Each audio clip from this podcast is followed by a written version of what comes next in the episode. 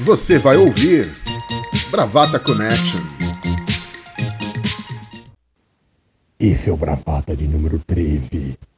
E apesar de só ter nessa bodega, eu queria dizer que eu ouço Bravata como quem ouve uma narração de um gol do Corinthians, como quem ouve o Marcelinho Carioca futar a bandeira de escanteio. Um beijo para vocês, queridos.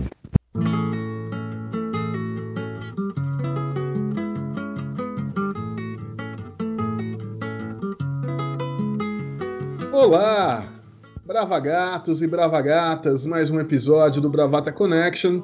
Estamos aqui todos juntos reunidos numa pessoa só. Uh, vamos começar com as nossas apresentações. Uh, Juca, tudo bem com você? Como é que você tá? Tudo tranquilo, galera. Tudo bem. Então tá bom. Bom ouvir que está bem. Uh, Bia, como é que estão as coisas aí na Paris dos Trópicos? As coisas estão caminhando. Não preocupada com toda a situação, mas está tudo bem por enquanto. E você, Lau? Altos e baixos da quarentena, mas sobrevivendo. Ótimo, ótimo, ótimo. E, e o nosso bombom cremoso, como que ele está? Deus perdoa, Charles Darwin não. Eu tô aqui confinado, mas bem, graças a Deus. Vamos em frente. Então tá bom, então tá bom. Bom, vamos lá com a nossa tradicional sessão de beijos.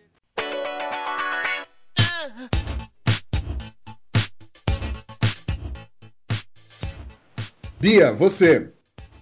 Eu tenho um grande beijo para mandar para o povo da minha firma na Universidade do Estado do Amazonas, que está aí com várias frentes uh, de enfrentamento ao Covid. Então, tem uma turma fazendo atendimento num call center de forma voluntária.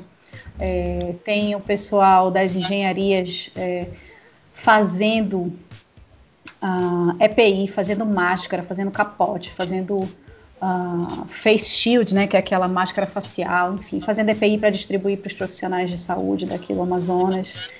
É, tem o pessoal da telesaúde que está fazendo atendimento para os municípios do interior através ah, de videoconsultas. Então, tem os psicólogos que estão fazendo o atendimento, é, o acolhimento psicológico. Então, assim, um super beijo para todo mundo da UEA que estão brilhando aí nessa, nessa guerra. É Registradíssimo. Compartilhe os meus beijos também com toda essa equipe, viu, Bia? Obrigada. Então tá, vamos começar agora com o nosso primeiro tópico. Nesses tempos de coronavírus, de isolamento social, a programação da televisão também mudou radicalmente. Não temos nem novela, né? Tá sendo só sendo novela repetida, reprises e tudo mais. Então, uma das poucas atrações de entretenimento que nós temos aqui no Brasil é o Big Brother Brasil da TV Globo.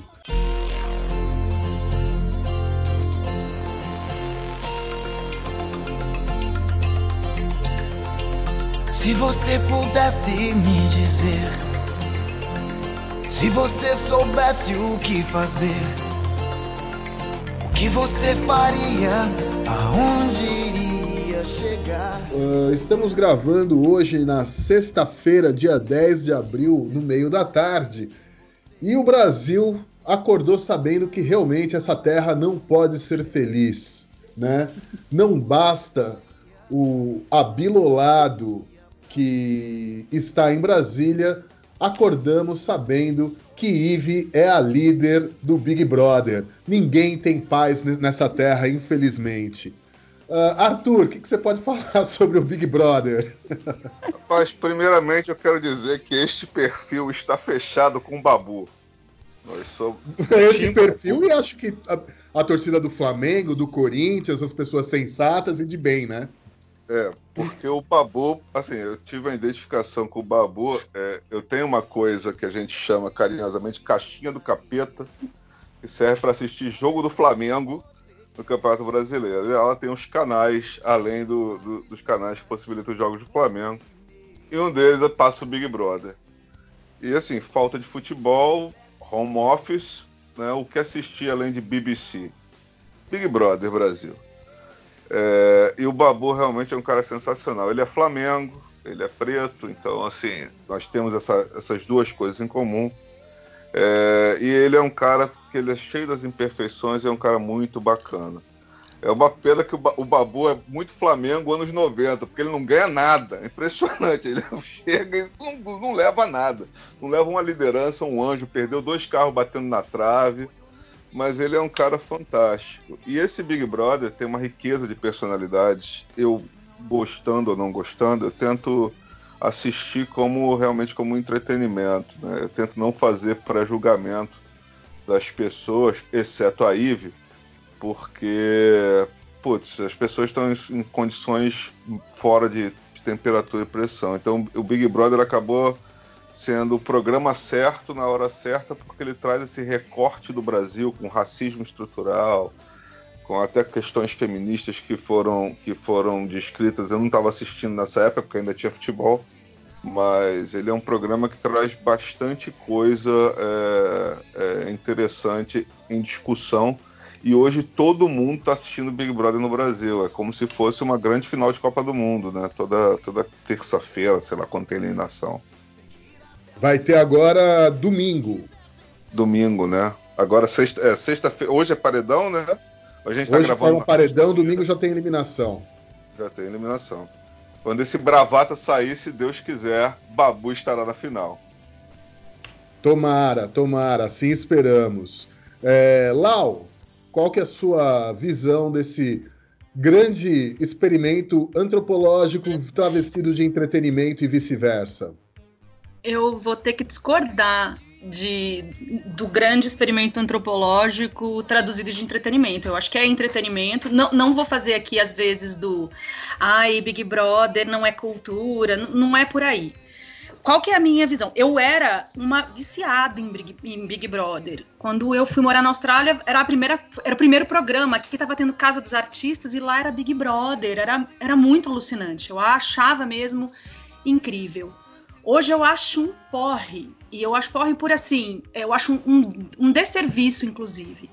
É, um programa que se intitula como é, palco da realidade. Isso é uma hiperrealidade. Tem um livro do Humberto Eco, que é A Viagem na Irrealidade Cotidiana, que é maravilhoso, que ele conta, é, ele faz vários, são vários ensaios reduzidos num livro só, e um deles fala sobre a Disney, por exemplo, sobre a Disney fazer cópias autênticas da realidade. Então ela traz museus, ela tem, parece que é, ele trata de um lugar que ele visitou, acho que na Califórnia, Que é, fez, a, fez Pompeia exatamente igual como era. Então você não precisava viajar para a Itália para ver as ruínas. Bastava que você fosse nesse museu, que era a cópia autêntica, né? E depois ele discorre sobre isso. Antes de Baudrillard falar, né, dos do simulacros e simulações, ele já ele já vem nessa toada, né, dessa realidade, da hiperrealidade, que ela toma lugar e que aí não precisa mais da realidade, ela substitui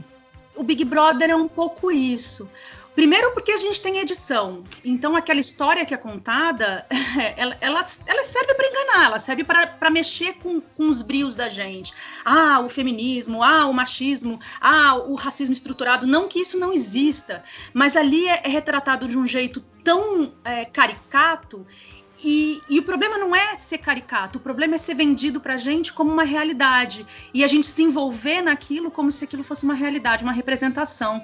E o que há de pior hoje no Big Brother, que eu acho que a síntese é o contrário, é a consagração dos participantes, porque você precisa ter participantes narcisistas para para se voluntariar para esse experimento de entretenimento é aquele cara que precisa provar para o público que ele só é ele mesmo, essa frase, para mim, é, é, o que hoje me, eu, infelizmente, não consigo assistir o Big Brother. Eu não suporto o cara que diz assim: eu estou sendo eu mesmo. Bicho, quem é você? Sabe? Então ele, ele põe uma. É uma hiperrealidade da própria. da miséria, dos defeitos e das qualidades, porque ele diz assim: olha só como eu tenho defeitos, como eu sou humano.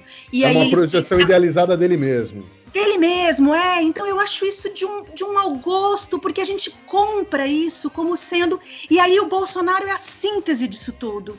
É, olha, é, é como se fosse a Lady Goldwyn do Bolsonaro, é assim, no fim da discussão, quando a gente consegue perceber o quão nocivo ele é, o quão nefasto ele é, sempre tem alguém que fala assim: ah, mas ele é ele mesmo, ele não finge ser outra pessoa. Então ele é um, ele é um cara do Big Brother, ele não finge ser outra pessoa, como se a honestidade em si, essa verdade, fosse um fim em si mesmo. Então ele é aquilo e está ali para todo mundo votar. Então eu acho isso, é, em, por vários sentidos, ele não é uma experiência antropológica, porque aquilo é muito fabricado, ele é, ele é a síntese da. é um simulacro, é o hiperrealismo, e faz mal pra gente, porque a gente vê isso achando que é a realidade. Então, mas é, quando eu falo exper experimento antropológico, eu digo justamente por conta disso. É um experimento, é, ele não está ali para retratar necessariamente a realidade. Mas ele o é que é vendido que acontece? Pouco. Você tem... As pessoas votam. Não, mas calma votam. aí, eu tô falando como, como, como é o programa, não tô falando como que as pessoas votam. Uh, existiu um casting ali, né, onde uh, nitidamente você selecionou personagens, ah, pessoas com, com, com, com posturas, pensamentos e falas conflitantes entre si, para justamente você colocar essas pessoas num ambiente fechado para ver que tipo de conflito que sai dali.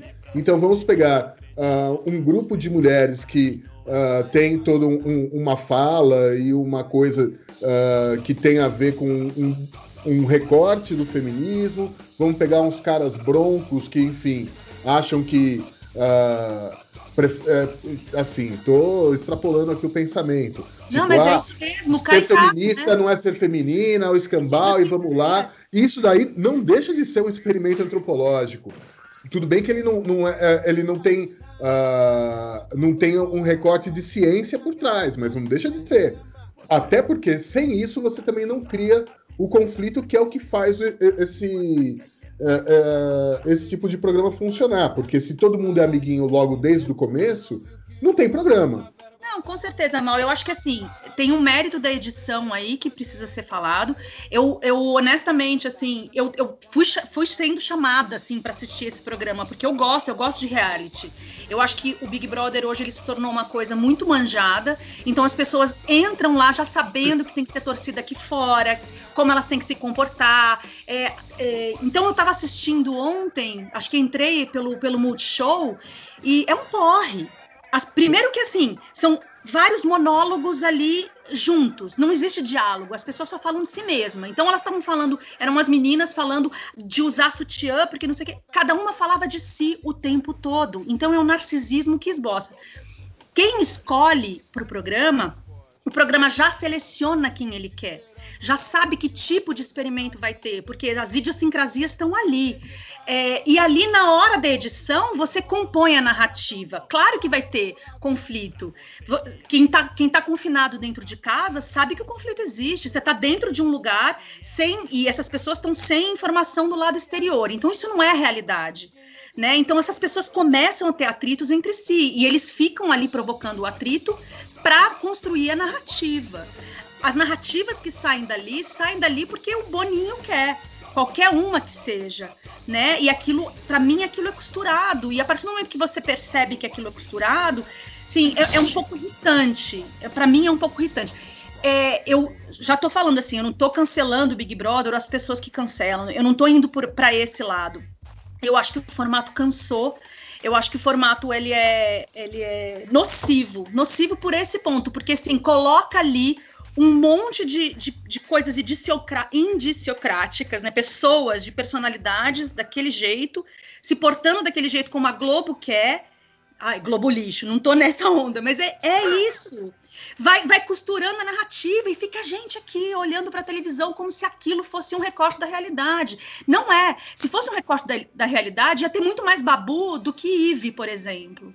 Né? Aquilo não é um recorte da realidade. E as pessoas assistem porque precisa ter. Precisa ter o corpo bonito, precisa ter aquelas pessoas dançando e, e tudo mais. O programa é feito num espaço de tempo muito curto, porque dali não sai quase nada. Porque não tem conversa, as pessoas. É cansativo. Então eu, eu acho, eu acho triste, assim, porque a gente assiste como aquilo fosse representação.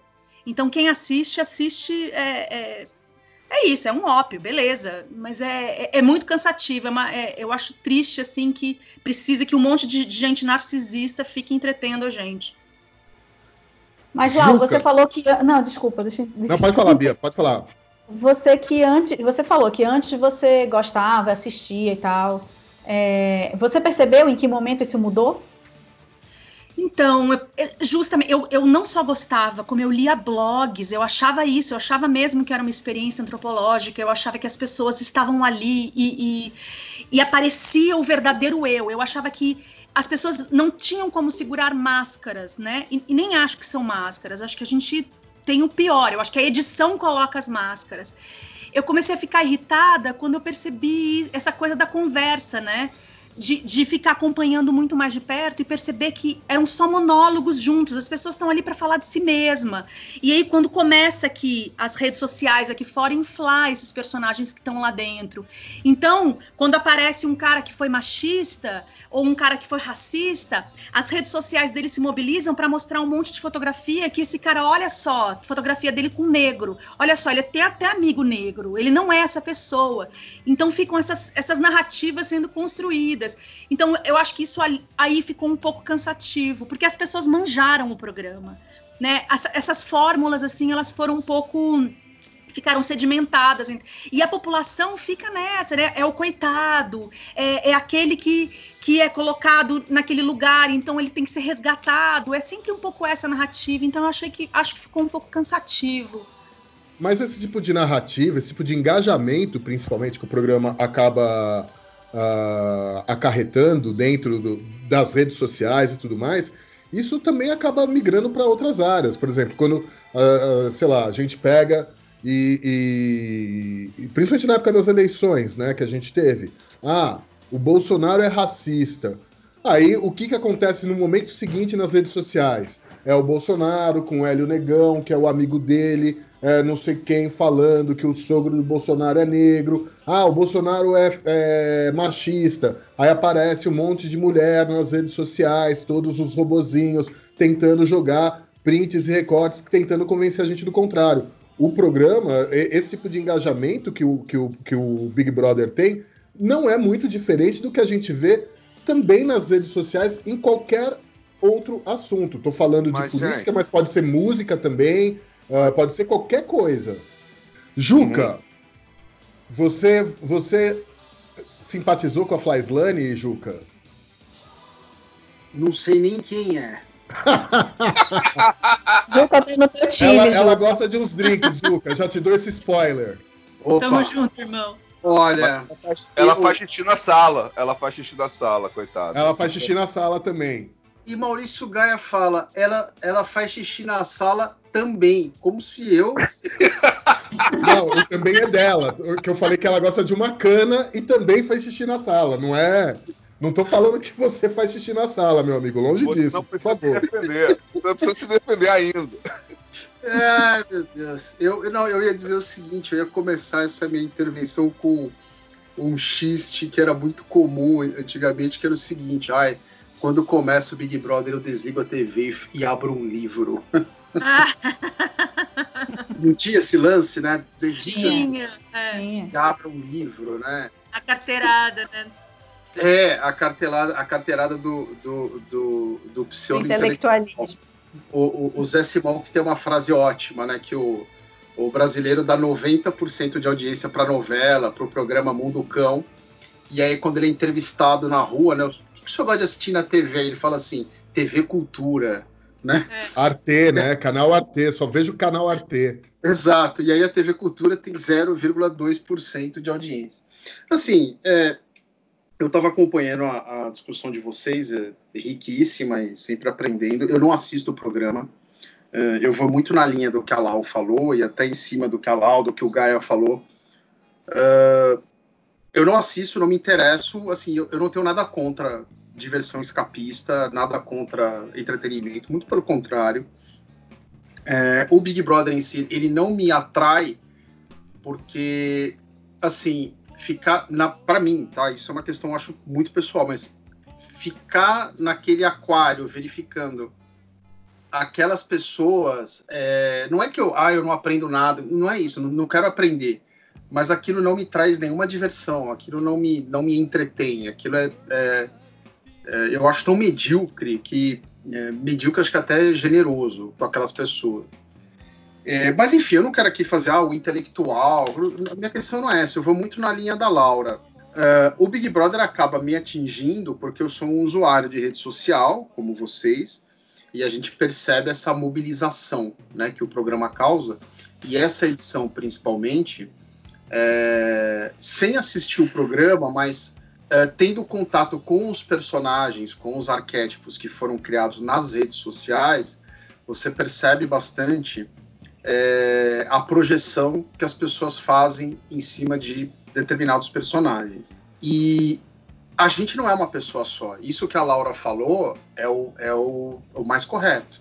Nós somos complexos. Se colocarem uma câmera na gente o dia inteiro e, a, e acompanhar e a gente esquecer que está sendo filmado, a gente vai ser escroto, a gente vai ser mal educado, a gente vai ser impaciente, né? A gente vai falar alguma frase impensada que pode soar como machismo, que pode soar como racismo.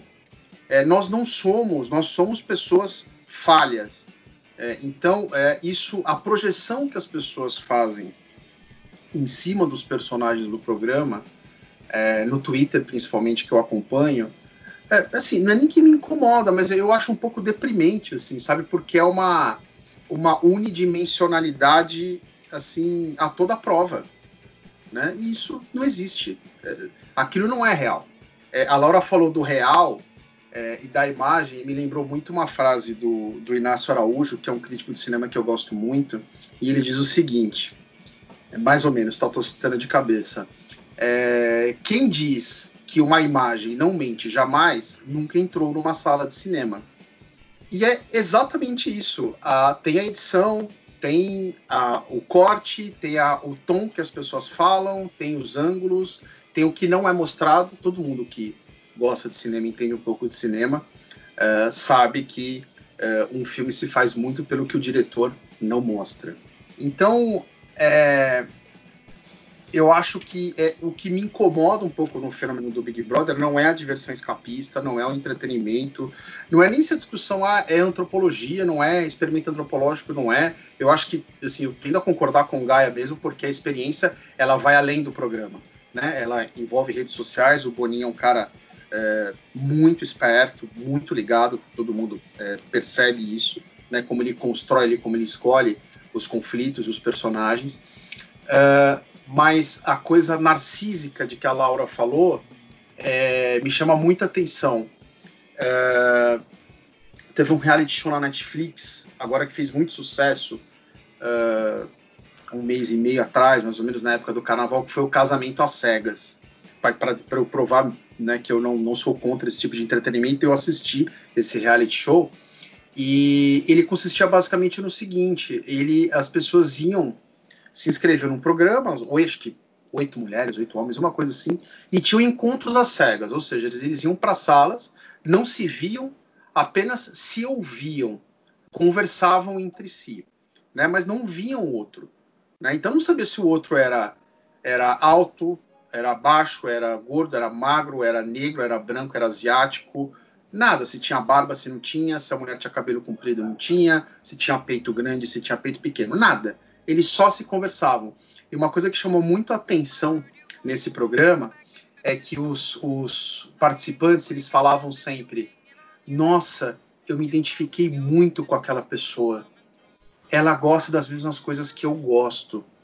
Ela tem as mesmas referências que eu ela fala até as coisas que eu falo, ela adivinha meu pensamento.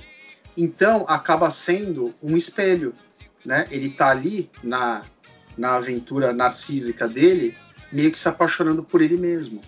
E isso é, é, é, é muito comum nos reality shows e isso me, me cansa um pouco, para dizer a verdade. Eu não tenho eu não tenho muita paciência, mas é isso. Eu não assisto, eu meio que acompanho com uh, meio de saco cheio nas redes sociais, mas também entendo o apelo, entendo o engajamento, tudo hoje em dia é assim. Se a eleição uh, uh, produz esse tipo de engajamento, se o futebol produz, imagina um programa da Rede Globo com tamanha audiência e todo mundo confinado em casa, é óbvio que é natural que produza também.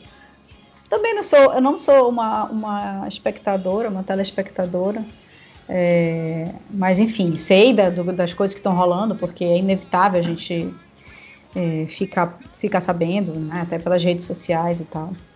Mas o que eu acho muito peculiar é, é o que as pessoas que estão lá dentro é, acham que estão transmitindo para fora e o que a gente que está aqui fora capta sobre essas pessoas. As, as coisas são completamente, completamente distintas, né?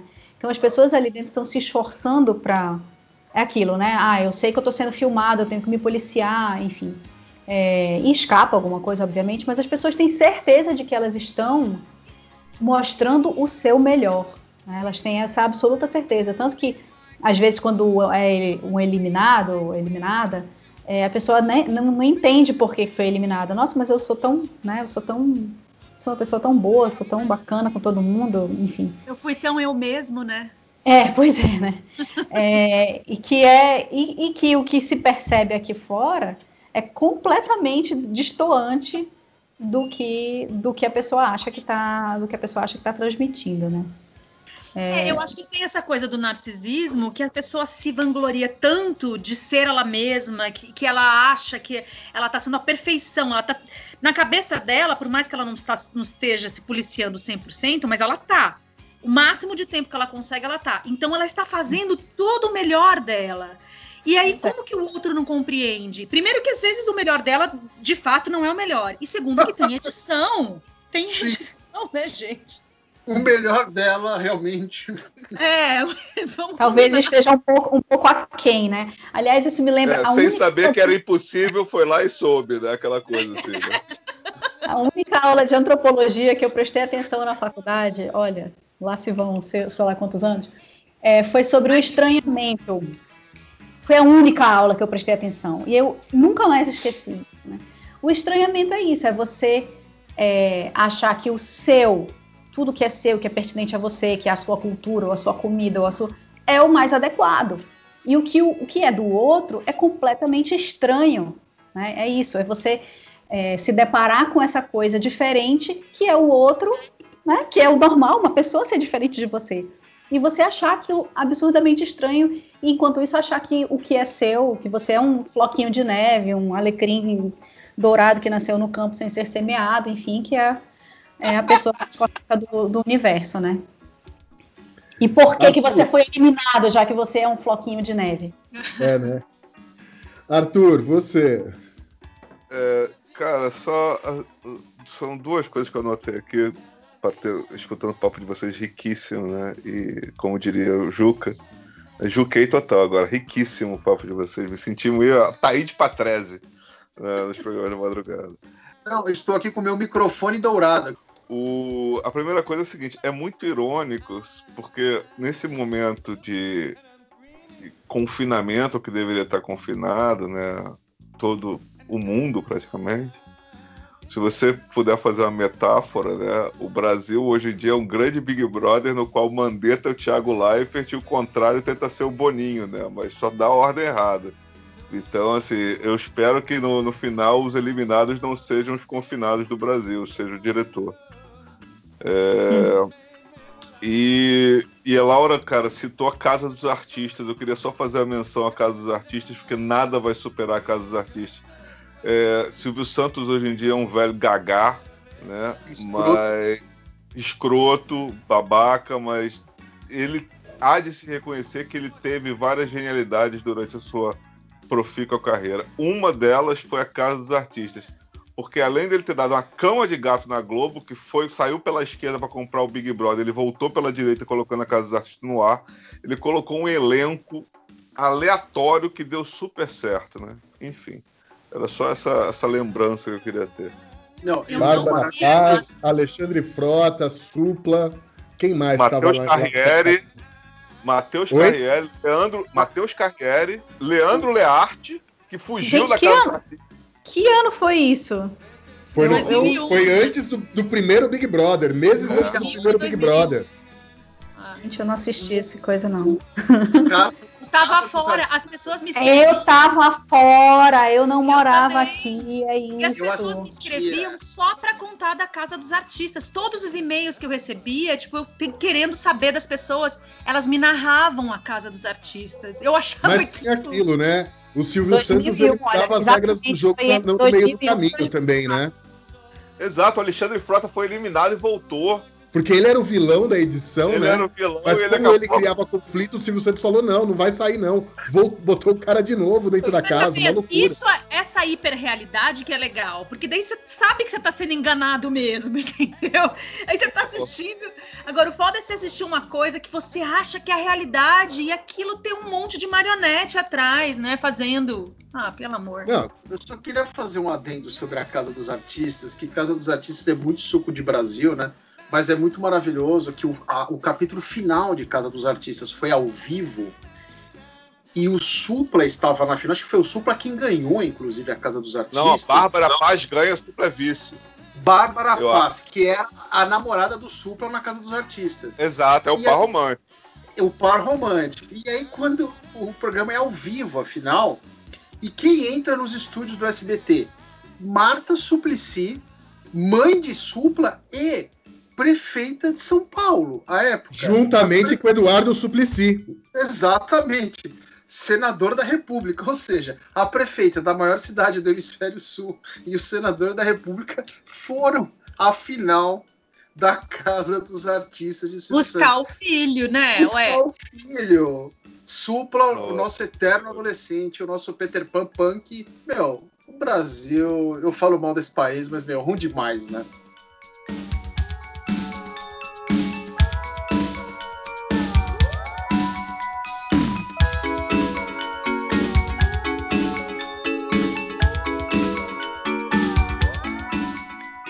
Ah, vamos para o segundo tópico desse episódio, que, enfim, ah, nesses tempos de normalmente nós já vivemos numa sociedade em que a hipocondria já é um é, é, um, é uma pandemia também, né? É um negócio assim, a quantidade de pessoas que se automedica é enorme e tudo mais. E nesses tempos de, de coronavírus, eu acho que isso ficou, ou melhor, está sendo incentivada até pelo próprio presidente da República. Hipocondria. Quem é hipocondríaco aí? Levanta o dedinho. Nenhum hipocondríaco diz que é, né? O hipocondríaco por si só acha que tá só normal. Já que você começou, discorra. Fale sobre mais sobre isso. Olha, é, como todo mundo, eu acho, né, que tem três filhos ainda, eu tenho um farnelzinho ali de remédios estocados para aquela coisa. É, e alguns é engraçado que assim, às vezes você compra para alguma coisa, não usa, fica lá e quando você vai ver ele já tá vencido. Então assim, as- eu tenho, mas eu não uso muito. Agora, nesse momento que eu, a, a minha hipocondria, ela não é com um remédio, né? Mas ela, é- ela vem com sintomas. Eu consigo me controlar nessa coisa de tomar o remédio e, e de, e de me medicar e tudo mais. Mas eu sou dessas pessoas que tô assistindo televisão e alguém fala de alguma doença e, e de alguma coisa, a pessoa vai citando todos os sintomas, eu vou meio que me tocando assim num processo de ah, eu tenho, ah, eu tenho, ah, eu tenho. E eu acho que isso é, eu não sei qual é a descrição, vou pedir para Bia depois qual é a descrição mesmo de hipocondríaco, se é aquele que toma um remédio ou se é aquele que acha que tá doente em todas as circunstâncias. Eu, tô- eu, eu, eu, eu estou antecipando, me antecipando, assim, tentando me policiar e tentando ver, me entender, porque às vezes que eu preciso sair de casa, e são poucas, eu fico com uma certa me dá, uma, me dá um frio na barriga. E eu tô, eu tô me antecipando com medo, assim, de quando as coisas começarem a voltar ao normal. Não que eu acho que vai ser um final de filme feliz e que todo mundo vai sair na rua se abraçando como se o mal tivesse sido vencido pelo bem. Eu entendo que isso vai ter naturalmente uma, uma progressão, né, da gente sair. Mas eu entendo que quando as coisas começarem efetivamente a acontecer as pessoas saírem de casa, vai me dar um certo pânico de sair e de agir naturalmente. Então eu acho que isso é um pouco da minha hipocondria e não sei se eu compartilho isso com vocês, né? Mas é me dá uma certa aflição, assim. Não fico usando álcool gel, não, não tô nessa, nesse desespero todo, não. Mas eu acho que quando voltar, eu sei não. É, né? Eu também. Eu, eu, álcool gel eu, eu, tenho no carro. Assim, quando eu preciso sair, ir no mercado tudo mais, eu tenho um Normal, vidrinho né? de, de, álcool gel no carro. É. Tem um vidro em cima aqui da mesa, mas enfim, eu em casa eu tenho usado sabonete mesmo, essas coisas. Juca. Eu, eu brinco muito com a minha mãe, Dona Beth, que ela é meio hipocondríaca, né? Tipo, mãe, que remédio serve para tal coisa? Ela, pá! Já tem a resposta e várias vezes são, são novidades, né? É, lançamento. Ela... Lançamento. Lançamento de drogas. Às vezes vou para os Estados Unidos, ela não traz a vitamina X que aqui no Brasil não tem. Mas eu, eu brinco que eu falo, mãe, eu, eu, eu puxei a hipocondria, a hipocondria de você. E ela fica brava comigo, eu não sou hipocondríaca, tal, não sei o quê. Mas aí eu fui pesquisar hoje, eu vou até mandar esse link aqui, gente, na edição do Bravata, que é uma reportagem da BBC, de, da BBC Brasil, de 2017. É, você é hipocondríaco? Seis perguntas que podem ajudar você a descobrir. E aí eu, eu li as perguntas e respondi, e eu não sou hipocondríaco. Porque a hipocondria, ela realmente ela é uma patologia reconhecida pela OMS e tudo mais. É uma psicopatologia, os caras dão trabalho para os médicos sim, mesmo, entendeu? Tem CID, tem número. Tem, é, tem CID, é tem número. Mesmo. Isso agora. Então, assim, tem essa hipocondria que a gente fala que é, a, que é, a, é mais folclórica, né? É, essa preocupação da Laura eu também tenho, entendeu? Tipo, puta, como, como vai ser quando voltar, né? depois, da, depois da pandemia e depois do isolamento.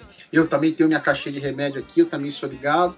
Eu já tive uns, uns históricos aí e tal de eu tenho pressão alta, eu tenho tendência a ter pedra no rim, né? Então eu tenho uns remedinhos aqui uh, para me auxiliar.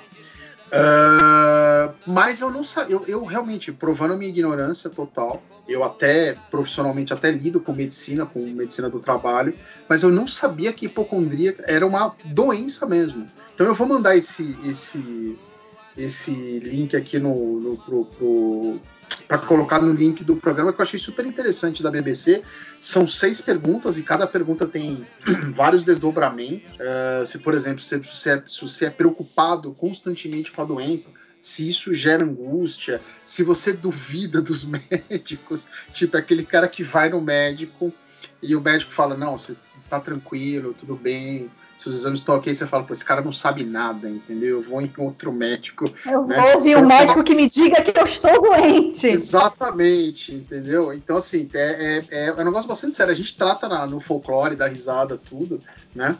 Mas é, é um negócio muito, muito sério mesmo. É, é, é bem interessante. E tem a história da automedicação aí, né? Que o Gaia já, já, já passou aí um pouquinho, né? Já resvalou no tema, que realmente é sempre perigoso a gente está agora no meio dessa pandemia com esse responsável desse presidente dizendo que um remédio que está sendo testado ainda, é, a, os médicos também estão no escuro, também estão uh, no momento de, de, uh, de novidade para eles, né? E, então, assim, uh, você não pode chegar dizendo que o remédio X, eu não vou nem falar o nome aqui, cura o Covid né? Porque isso é de uma irresponsabilidade, isso é de um crime, isso é uma coisa absolutamente abominável que só poderia vir desse homem mesmo, né? Desse chefe de Estado, que infelizmente nós temos aqui no Brasil. Certíssimo. Bia, você. Eu não tenho, eu não tenho muitas características assim de, uh, de hipocondria, hipocondria uh, não, não diagnosticada, assim, não, não a doença em si, mas esse, essa, essa coisinha da gente sempre achar que tem alguma coisa. Não, não, não sou muito dessa, dessa linha. Mas é, essa, essa pandemia de Covid. Aliás, eu falei pandemia agora, vocês lembram que há uns programas atrás eu comentei: ainda não estamos numa pandemia, ainda é só uma epidemia. Olha, saudade desse tempo. Enfim. Uh, essa pandemia e os sintomas que são descritos, né, é, para que, que, as pessoas fiquem alerta e tal, é, você acaba que você se confunde, né? Você somatiza. É, eu, pelo menos, é, que estou trabalhando, né? Estou saindo de casa, é, enfim. Então, tem dias que eu fico muito, tentando muito mais estar consciente para o que eu estou sentindo, para não deixar cair. É, tipo assim, pô, trabalhei o dia inteiro, tô cansada, tô com dor no corpo, né, de cansaço, de, enfim, para não deixar isso cair para o lado de estou com dor de gripe, estou com gripe, estou com Covid, né? Então é difícil você discernir, ter essa, essa, essa consciência e não deixar resvalar para achar que está doente.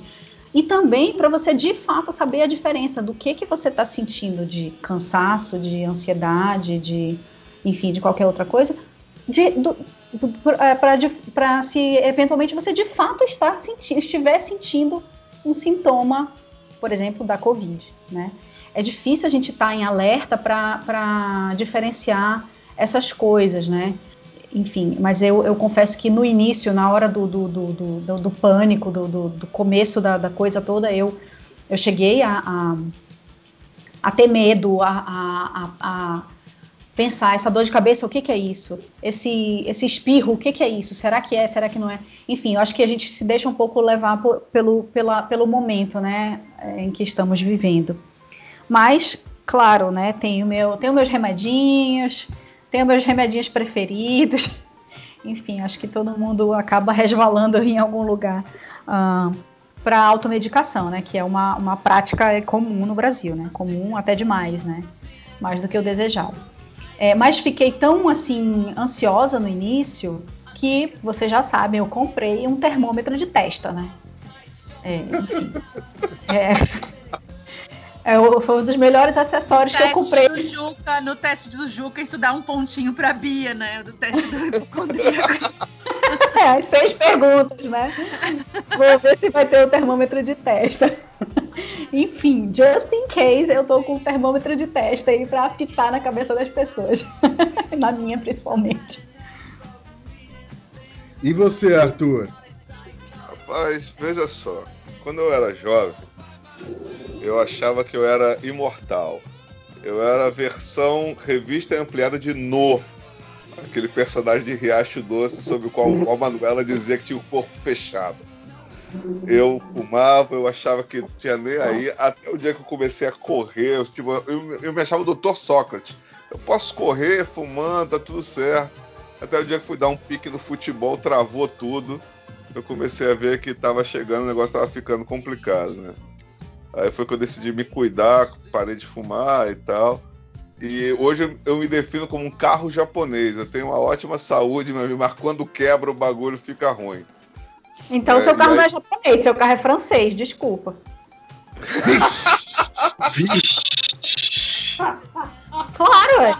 Foi falado Japão, meu amigo. Nossa senhora! Segunda pátria. I didn't see it coming. But he did, he did.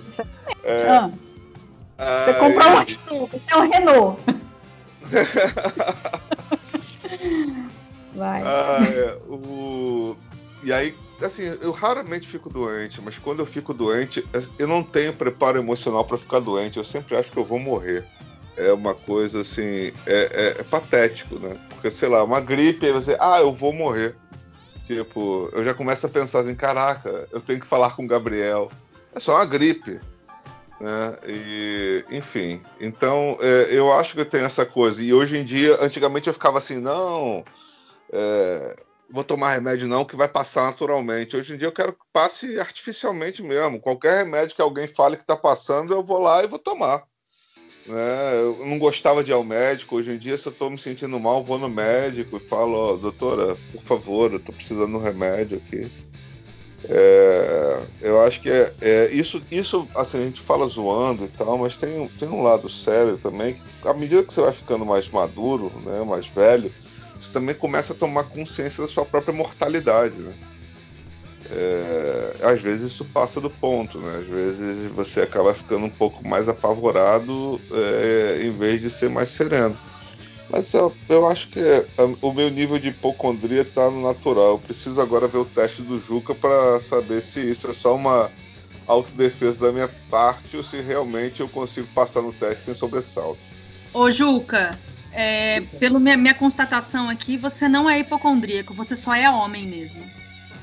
Eu? É o que eu ia dizer, o cromossomo Y tem, um, tem uma resposta diferente, né? A é, doença. Eu vou morrer, tá super. Tá, tá, tem, você tem o cromossomo Y, tá tudo não, bem. Mas não sou eu, foi o Arthur que falou isso. Ai, desculpa. o meu cromossomo X, que faz chamar meus filhos todos pelo mesmo nome, fez essa bagunça. Então, mas eu, eu, eu tava ouvindo o Arthur falar. Eu tava ouvindo o Arthur falar, eu, eu sou o contrário dele. Porque eu, de, pequeno, tive bronquite. Uh, então, assim, minha mãe tem as vias aéreas respiratórias todas cagadas. Então, assim, puxei muito minha mãe.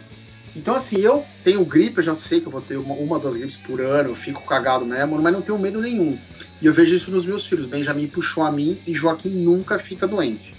Quando o Joaquim fica doente, é isso. Vou morrer, papai. Papai. O que tá acontecendo, filho? É uma gripe. Você só tá com o corpo meio ruim e tal, fica cansado, não quer fazer nada. Mas assim, é uma tragédia para ele. E pro Benjamin, que puxou a mim, que teve bronquite, que tem alergia e tal, é, ah, beleza, tô bem, tipo, não preciso nem ir pro hospital, ele fala, tipo, é isso, entendeu? E a gente tem também uma deficiência grande na questão do atendimento médico. Tudo, tudo bem, a gente tem plano de saúde, essas coisas todas, mas é uma parte da população uh, depende de uma consulta no SUS que às vezes demora para ser atendido. Então, assim, o cara vai na farmácia, ele compra um remédio, o farmacêutico vende sem receita. Enfim, a gente tem um, um, uma questão muito grande na questão da automedicação e muita gente piora ao invés de melhorar por conta disso, né? Isso é um problema seríssimo. A gente vive aqui é, no Brasil, nos últimos anos, um boom de um negócio chamado farmácia, né? É, uhum. É, aqui em São Paulo é muito claro. Eu tenho, eu vou bastante a Salvador Vejo isso muito lá. Não sei como é em Manaus, a Bia pode dizer. É, a gente paga pedágio na rua para passar, de tanta farmácia que tem. É muita farmácia. E é uma cultura que o Brasil importou dos Estados Unidos, né? Sim. É, o, os Estados Unidos é, um, é, o país que mais se automedica no mundo. Não há sistema de saúde público lá. É, as pessoas dos Estados Unidos não vão ao médico, não fazem medicina preventiva. Por quê? Porque é muito caro. Né? Barack Obama, quando quis implementar o Obamacare.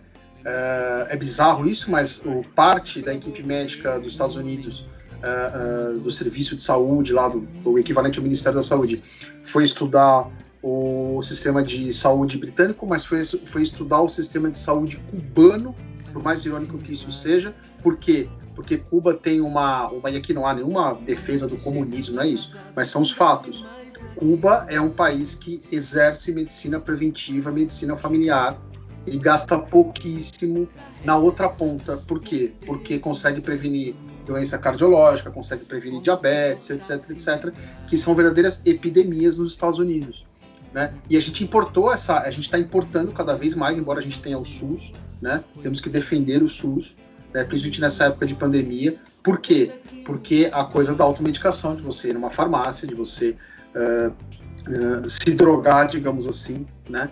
uh, da maneira mais fácil possível. É, essa coisa do Juca falar das farmácias serem uma, ser uma coisa cultural americana, basta ver como elas são apelativas, né? A farmácia hoje vende maquiagem, vende. Você entra, ela é um shopping. É, eu, eu, eu sei que eu hoje, quando eu entro em farmácia e ela é pobrinha, assim, ela só tem remédio, aquela coisa que não tem muito apelo visual, eu vou embora logo. Hoje, quando você entra numa farmácia que tem muitos apelos, muita coisa, shampoo e tudo mais, você tende a ficar no lugar. Então, ela, ela é um lugar. Eu recentemente tive que fazer farmácia para o meu pai, e meu pai é um hipocondríaco. E, e, eu fui, comecei a comprar um monte de vitamina e isso, e tinha vitamina para tudo. Ele fez uma lista que eu achei que era zoeira. E a mulher virava para mim e falava assim: Olha, se você tá levando essa aqui, você não precisa levar essa outra aqui. Daí eu falava: Não, cara, eu vou ter que levar tudo, porque eu sei que meu pai só vai ficar em paz no momento em que ele olhar para todos esses frascos, para todas essas coisas no conjunto, e aí ele vai se sentir é, protegido. Então, essa é a ideia, mais do que tomar, mais do que é, passar disso, você se sente protegido tendo aquelas coisas em volta, né? Ela é tudo que me sobra. Ela é tudo que me sobra. Viver vai ser a nossa última hora.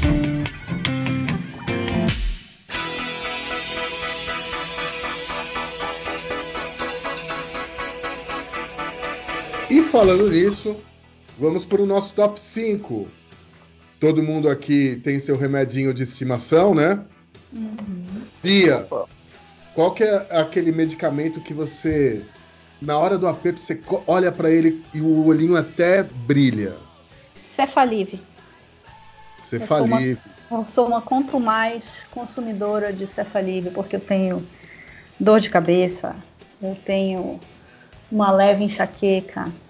Então é para ele que eu corro. Uh, Juca, você.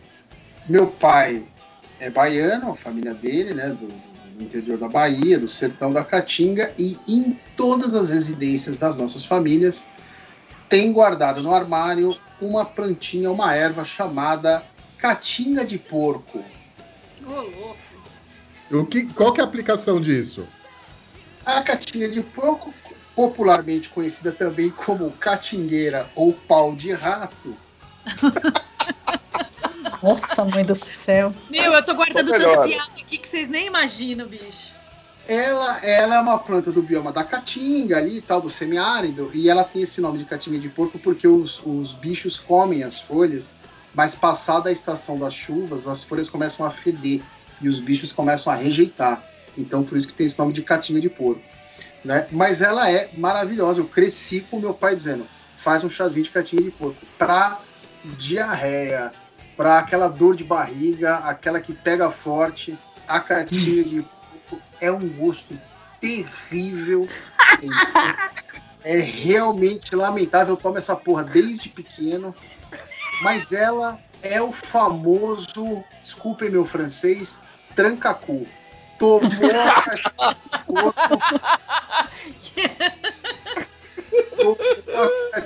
porco, meu amigo. E minha, minha saudosa avó Nália, que era uma senhora rígida, dizia: a catinga de porco, meu filho, limpa tudo, não fica nada. Então, eu, Ô, Juca, quando você for para Bahia, traz uma mudinha para mim. Eu vou trazer, pode, pode ter certeza. Eu vou, meu, pai, meu pai certamente tem em casa. Eu até fui ver aqui aqui tá em falta, a minha tava meio velha, tal, eu joguei fora. Mas meu pai em casa certamente tem. Arthur, você. Eu vou voltar para alopatia, cara, e vou recitar é, um verso bíblico, o Salmo 23. Mesmo que eu ande pelo vale da sombra da morte, tu estarás comigo. O ibuprofeno é meu pastor e nada me faltará. Toda vez que dá um ruim, eu tomo ibuprofeno.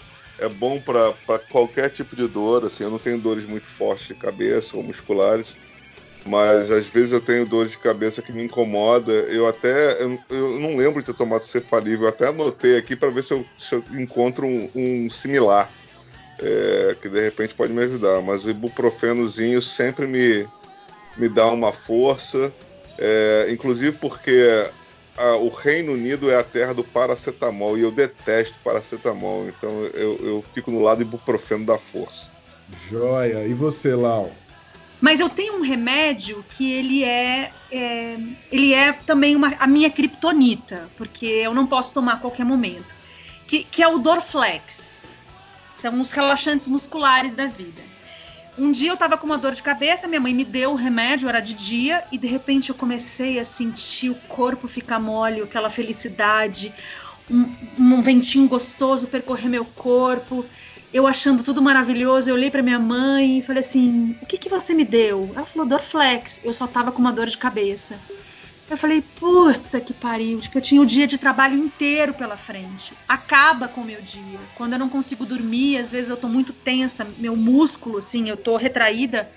Basta que eu tome um Dorflex e aquilo tudo vira, assim, é meio psicodélico, inclusive. É, como um beijo, Rodrigo de Julie, como ele fala do tramal, para mim o Dorflex tem esse esse poder sobre mim. Então, assim, embora tenha filhos em casa e eu precise ter Novalgina, o Dorflex nunca vai me faltar. O que nunca falta na minha casa é antialérgico, né? Tenho alguns amigos que têm gatos que já por prevenção já tem um antialérgico na casa deles para me esperar. Quando eu chego lá, eu já tomo um antialérgico. É um lance completamente agnóstico. Pode ser loratadina, pode ser Alegra, pode ser Polaramine, pode ser qualquer um. Entendeu? Mas eu tenho que ter um antialérgico à mão. É só gato, uh... não? Na verdade, eu tenho, eu tenho alergia a gato, tenho rinite alérgica também, mas a gato é um negócio que me pega com mais. Com, com mais força, né? O gato ele tem uma enzima na saliva, na verdade, e como o gato ele fica se lambendo o tempo todo, então, uh, pelo os, pelos, os pelos que ficam no ambiente, né, estão cheios dessa enzima, e é o tipo de coisa que assim, eu não consigo ficar num ambiente fechado por mais de meia hora uh, onde, tem, onde, onde tenha gato, entendeu? É um negócio que realmente uh, não é só espirro, afeta olho, garganta, é um negócio bem pesado mesmo. Ah, que sensação boa. É, é uma delícia, é uma delícia, não recomendo.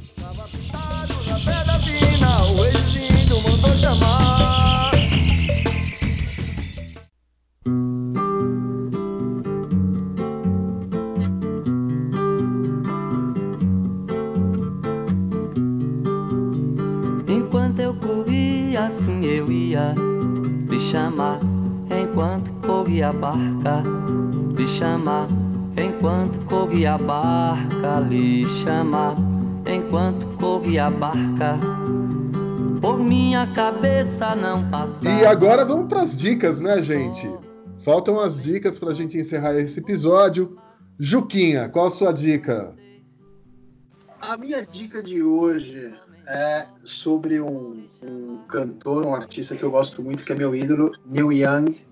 É, ele tem um site dele que é o Neil Young Archives. Ele é, o Neil é um, um cara que já gravou um milhão de discos, tem um monte de disco enfurnado que ele nunca lançou. E ele vai lançando nesse, nesse, nesse site dele, que é um aplicativo também, e que é pago. Você tem uma assinatura tal ele dá um tratamento especial aos, às, músicas, tal, a remasterização, ele é meio obcecado com isso. Mas o site está aberto agora por causa da pandemia, da quarentena, e ele anda fazendo uns concertos em casa que chama é, Fireside Sessions, né? O Neil ali do lado da lareira, tal, com sua atual companheira Daryl Hannah filmando, né? E ele tem uma sereia na vida dele, né? Ele tem uma sereia na vida dele, exatamente.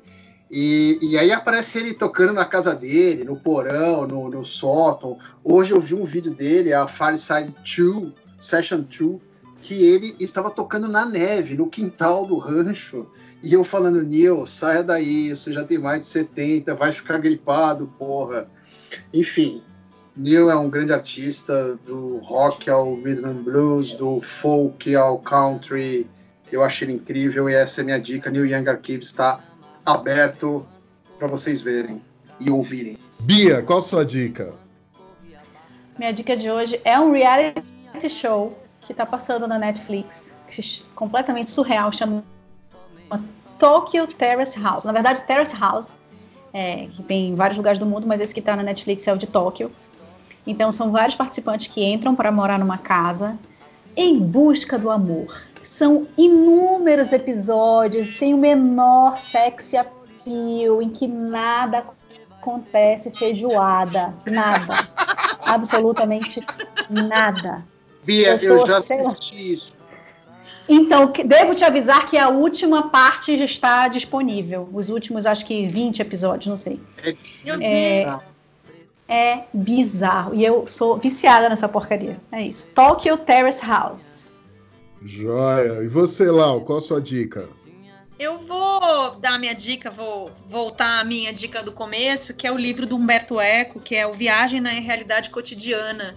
É um livro de 1984 quando eu terminei jornalismo, quando eu fiz a minha meu, meu trabalho de conclusão de curso, eu estava indo muito, era uma época que eu gostava de BBB. Olha só, eu fui influenciada a fazer todo esse, esse trabalho de simulacros e simulações, porque tinha o livro do Baudrillard, eu li o livro do Baudrillard, achei, não entendi porra nenhuma, confesso aqui para vocês, eu precisava voltar, sempre ler, achava tudo muito confuso.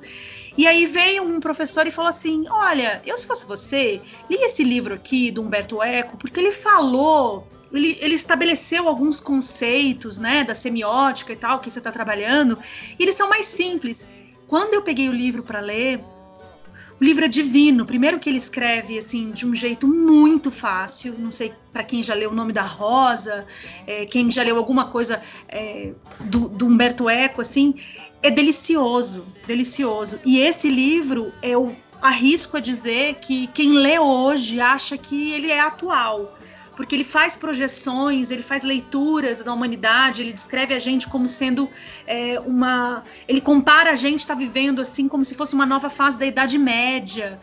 E ele vai levando a gente para esse lugar de entendimento, assim, de como, de, de, como a escrita dele é fácil, de como o pensamento dele corre. Então, é, ele, eu vejo, eu tô, acabei procurando aqui porque esse livro foi emprestado por esse professor, eu devolvi porque eu sei o quanto vale um livro. Mas eu não queria. Se ele falasse, ah, pode ficar, eu teria ficado com esse livro.